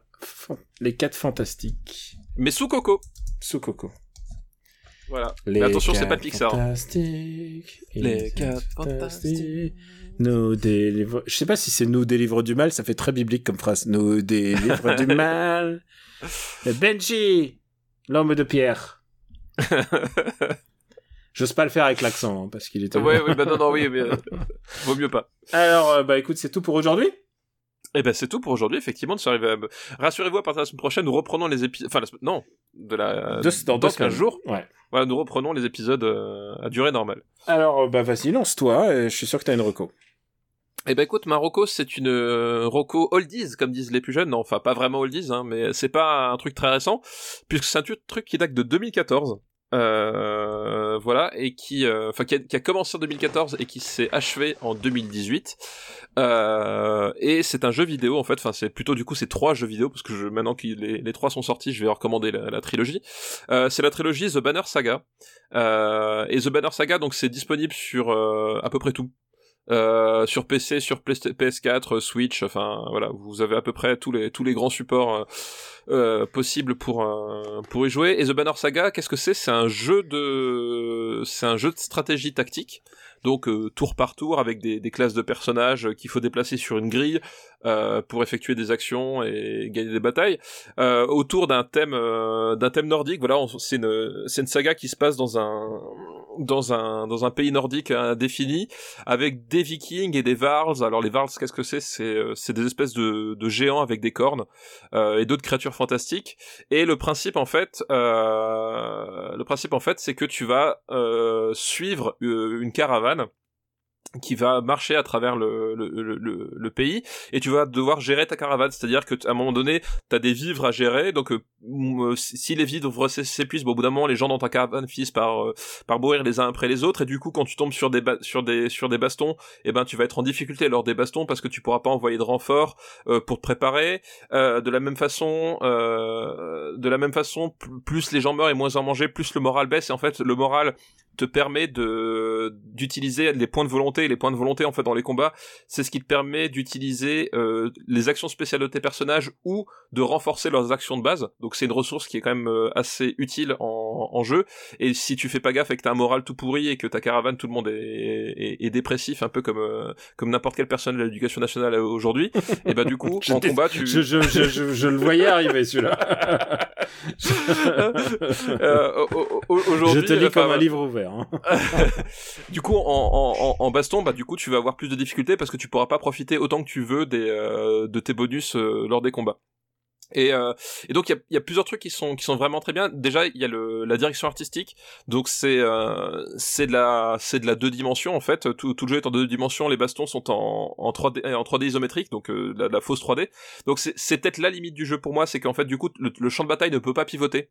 Et euh, du coup parfois euh, quand les à cause de la perspective t'as des alliés qui enfin t'as des ennemis qui t'arrivent dessus, tu ne les vois pas tous forcément exactement où est-ce qu'ils sont. c'est un peu la, petite limite que, que, que je vois au truc. Mais le, le truc c'est que la direction artistique est vraiment magnifique. Euh, le, jeu des couleurs, le design des persos, les, décors, il y a, il y a, c'est vraiment très très beau et, et, assez original.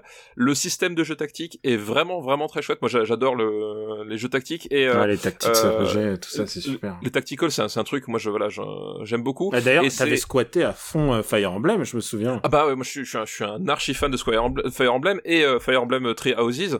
J'ai passé 150 heures dessus, ce qui fait quand même 150 de moins que ma fille.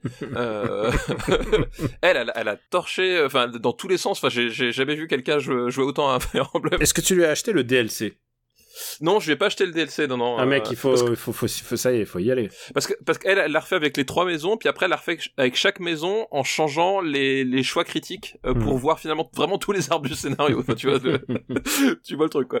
Et donc là, voilà, le, la proposition de tactique est vraiment sympa parce que on, on est sur un, sur un truc assez original pour du tactical. Donc évidemment, les bases, on les retrouve, mais c'est, c'est pas la logique de Fire Emblem, c'est pas la logique d'un XCOM, c'est pas la logique d'un, d'un Final Fantasy Tactics. On est sur encore autre chose, en fait euh, voilà, par exemple sur euh, sur Fire Emblem, ce qui marche bien, euh, c'est laisser venir à soi les ennemis, puis après faire vraiment des attaques ciblées pour se débarrasser d'un ennemi en, en un ou deux tours et conserver le, maximum de ta jauge de santé.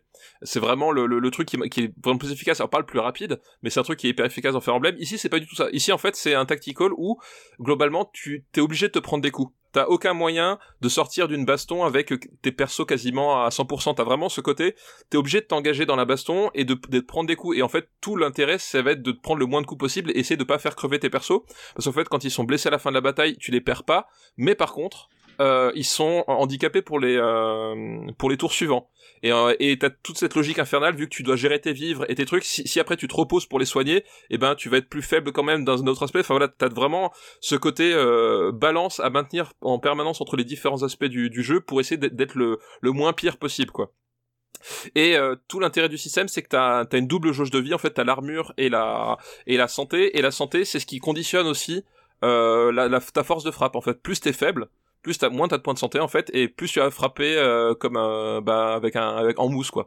Donc euh, à un moment donné tu dois gérer tes vagues d'ennemis, euh, savoir comment est-ce que tu vas frapper, est-ce que tu vas d'abord baisser leur armure pour les affaiblir, pour les tuer après en un coup, ou est-ce qu'au contraire tu vas plutôt essayer de viser leur, euh, leur jauge de santé pour les affaiblir pour qu'ils te fassent moins mal, enfin il y a vraiment une mécanique de, de, de, tactical qui est assez originale et qui est, euh, qui est vraiment bien foutue, surtout que les classes de, de personnages sont vraiment euh, très différentes et que tu peux vraiment les personnaliser comme tu veux, enfin t'as vraiment une, la sensation de maîtriser l'évolution de tes personnages. Et le dernier aspect que moi j'adore, et c'est peut-être le, on va dire la cerise sur le gâteau, c'est justement tout cet aspect, voilà j'ai dit gestion de la la caravane, mais au-delà de ça, c'est tout l'aspect fin du monde en fait. Parce que les personnages que tu vas diriger, en fait, s'ils si, partent en caravane euh, pour suivre les, les, les, les, les personnages principaux, c'est parce que il, il, en fait, il y a un phénomène expliqué euh, qui du coup tu vas que tu vas découvrir au fil des trois jeux évidemment mais un phénomène expliqué qui va les pousser sur la route en fait et ils vont et, tu vas vraiment avoir cette sensation en permanence d'être des personnes acculées chassées ou euh, finalement à un moment donné tu tout le monde a besoin de se reposer parce que tous est tous est guerriers sont sont fatigués, qu'ils ils ont perdu trois points de santé de façon permanente. Et alors est-ce est-ce que j'attends au risque de tomber dans une embuscade? Est-ce que je poursuis pour essayer d'atteindre euh, la, la ville la prochaine? Enfin, il y a vraiment tout ce côté euh, voilà pression, euh, sentiment de, de, de, fin du monde, d'abandon, de désespoir qui est super bien rendu. Et et tes personnages principaux en fait ils vont se séparer à plusieurs moments, c'est-à-dire que tu vas gérer plusieurs caravanes à différents endroits. Et t'as vraiment ce côté à un moment donné ouais il y en a un qui part là parce que il, pense que c'est la bonne solution mais tu le sais pas vraiment et tu vas tu vas vraiment avoir cette sensation de de, vivre l'aventure à l'échelle du pays tout entier. Et parfois tu vas perdre des héros sur des sur des choix euh, que que t'imaginais anodins mais parce qu'une cascade d'événements s'est enchaînée ou parce que t'as mal géré un truc ou que t'as mal anticipé quelque chose. Et vraiment voilà j'adore cette sensation de, de de désespoir qui se dégage de, de ces jeux là ce côté euh, qui en plus est bien accentué par la musique qui est vraiment super bien.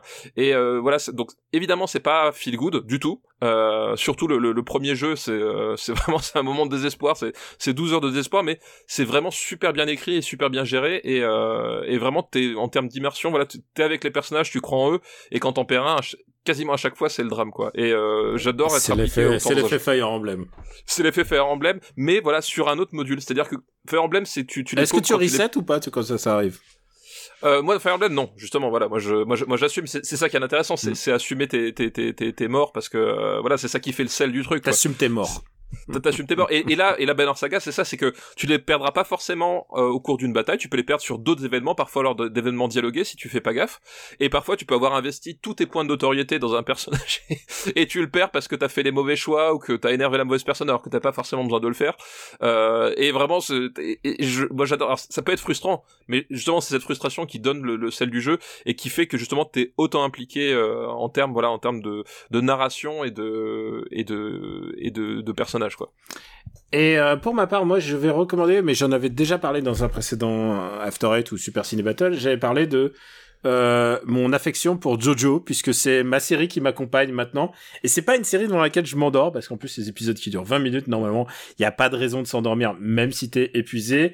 Je suis en plein dans la saison 3 de Jojo. Est-ce que tu te souviens du concept de Jojo avec les histoires de stand? Est-ce que t'es familier oui. à ça? Alors, je, je, suis familier uniquement parce que euh, j'ai joué au jeu de baston. Bah oui, oui, oui, c'est, euh, exactement japonais, ça. voilà. Euh, japonais en, en, arcade où effectivement euh, tu, tu te bats avec les stands des personnages, voilà. En gros, euh, c'est que tu as un personnage au fond de toi et ce personnage va va venir et, et devenir ton toi qui se bat, alors que les autres persos ils peuvent rester les bras dans les poches. Les, les, bras, exactement, les bras croisés. Les bras croisés et les autres sont en train de se... et ton stand, donc une espèce de fantôme qui est derrière toi et qui représente un peu ta personnalité. Euh, va se battre, euh, va se battre pour toi. Donc j'ai vu la première, la deuxième saison, la deuxième saison dans laquelle sont apparus les stands, et là j'en suis à la troisième euh, qui s'appelle. alors là on a on atteint un passage que je n'avais pas lu dans le manga en fait, puisque bah à l'époque je j'avais pas lu jusqu'au bout en fait. j'avais j'avais je m'étais arrêté au début fin des années 80, début des années 90, donc je m'étais arrêté à la partie précédente qui est qui est celle d'ailleurs représentée dans le jeu vidéo de Capcom.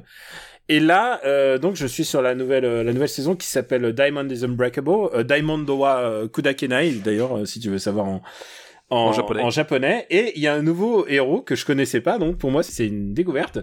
C'est un mec qui s'appelle Josuke Higashikata et en fait c'est le fils illégitime du héros de la deuxième génération. et euh, du coup, il, rencontre euh, Kujo Jotaro, qui du coup, il, ça veut dire qu'ils sont soit neveux, soit oncle, soit cousin. Enfin, je comprends plus plus trop leur leur leur lien de parenté, mais c'est assez rigolo. Et en fait, ça se passe dans un, une seule ville du Japon, une ville, je sais même pas si elle existe ou pas, parce que c'est une ville. Euh, le but, c'est que ça soit une petite ville de, de province japonaise. De province, ouais, ouais. Mais euh, dans laquelle, tout d'un coup, il y a une histoire de, il y a une histoire d'un arc magique et une flèche qui quand elles sont tirées, quand tu tires une flèche sur quelqu'un, bah ça lui donne un pouvoir de stand. Ah d'accord. Et donc évidemment, ce personne est là en train de tirer dans la ville et il donne des pouvoirs de stand à tout le monde. Et en plus, les stands sont euh, sont puissantes. Bah sont puissants, mais surtout euh, ils reflètent ta personne et surtout les stands s'attirent les uns les autres, donc ils finissent tous par se rencontrer. Et, euh, et du coup, il y a aussi une histoire de serial killer. C'est un petit peu Twin Peaks, hein. c'est très Twin Peaksien. et et c'est hilarant. C'est vraiment très très drôle. Alors, JoJo's Bizarre Adventure, il y a le mot bizarre dans le titre. Et tu sais quoi? Il y a jamais une série au monde qui a porté plus justement son titre que celle-là parce que tout est dans le titre. C'est les aventures bizarres de Jojo. C'est vraiment très très bizarre. Il y a un stand où c'est un il- le mec, il est, euh, il fait de la nourriture qui soigne. C'est un, c'est un chef italien qui fait de, qui fait des pâtes, quoi. Et c'est ça son stand, c'est ça son pouvoir. et, et le, le stand du, du meilleur pote du héros, euh, il- c'est un, c'est un mec qui pose des onomatopées japonaises sur toi qui font des échos. C'est-à-dire s'il po- s'il met bâche, et ben tout d'un coup ça faire bâche, bâche, bâche, ça fait des échos. C'est très très très bien vu visuellement, c'est assez rigolo. Et euh, voilà, en fait j'adore, euh, j'adore cette série, euh, j'adore. Euh, j'adore, j'adore Jojo. En fait, j'y ai pris vraiment goût et donc euh, voilà, je, je recommande fortement. C'est sur ADN et sur Crunchyroll, je crois, parce qu'avant c'était sur Netflix. J'ai suivi les deux premières saisons sur Netflix et, et ça s'arrête aux deux premières saisons. En plus, elles sont très censurées sur Netflix. Enfin, très non, mais je veux dire, quand il y a un personnage principal qui fume, euh, il y a une espèce d'ombre noire qui se pose sur l'écran. Mais genre vraiment, on a, Ah oui, oui, c'est- oui. c'est trop trop bizarre quoi. C'est un, c'est un peu gênant. Ouais, c'est gênant, c'est ridicule. Moi, je trouve ça ridicule, mais voilà. Donc euh, voilà. Oui, oui, mais oui, oui. Et sur ADN et Crunchyroll, donc c'est disponible gratuitement si vous farcissez les pubs et euh, pas de pubs si vous payez. Voilà, je vous recommande vraiment ça. Si vous si vous hésitez de vous lancer, c'est vraiment très très très très rigolo. Euh, voilà, c'est une c'est une reco facile. Je te je te l'accorde, mais très mais mais c'est mon feel good en ce moment du moment. Euh, voilà, c'est tout pour Oui, aujourd'hui. ça te tenait à cœur, du coup. Ouais, ça me tient complètement à cœur. Je vous recommande, euh, bah, je vous recommande. Merci de nous avoir euh, écoutés. C'était Super Ciné Battle. Vous pouvez retrouver Super Ciné Battle sur le site officiel supercinébattle.fr où vous pourrez retrouver la master list quand je la mets à jour. Et là, je vais la mettre à jour. Et, euh, et puis, bah voilà, sur euh, vos applis de podcast, c'est surtout euh, ce qui concerne un feed RSS, car c'est avec un feed RSS qu'on est considéré comme un podcast, sache-le. Euh, tu le sais, ça, toi, Stéphane. Je le, je le sache. Je le sache. voilà, je le sache. Allez, on, on se dira, on se dira tout la prochaine fois de nos actus et tout ça. Il n'y a pas besoin de le dire toutes les semaines. On l'a dit toutes les semaines. Non, on l'a pas dit toutes les semaines justement. Mais écoute, allons nous reposer. Allons nous reposer parce que je vais aller chercher le bébé euh, à la crèche. Je suis très content. Euh, je suis désolé pour la dernière fois, il y a eu mon bébé qui faisait beaucoup de bruit. Et en fait, je crois que c'est mon bébé qui a niqué la, hum, mon micro. En fait, il a changé le gain du micro et donc c'est pour ça que ça saturait énormément lors de précédents épisodes. Et je vais, Alors, alors ça c'est moche, ça c'est moche de tout mettre sur le dos de son fils. Ça, ça, ça, ça, c'est incroyable. En plus, il peut pas se défendre. Euh, franchement, et là, et là, tu sais ce que tu viens de faire? Tu viens de déclencher 10 années de psychothérapie avec cette simple phrase. Alors non, parce que je vais pas lui faire écouter. Et tu sais ce qu'il a fait hier? Parce que je lui, ai enlevé, je lui sa couche avant, le- avant d'aller au bain. Et tu sais ce qui s'est passé? Il a et je te jure que c'est vrai. Il a uriné sur le jeu vidéo Iron Man 2. Eh ben écoute, y a pas de hasard. Il n'y a pas de hasard. On vous embrasse très fort et on vous dit à très bientôt et bon courage à vous. euh, quoi que vous fassiez, on est avec vous. On vous embrasse. Ciao. Ciao à tous, merci.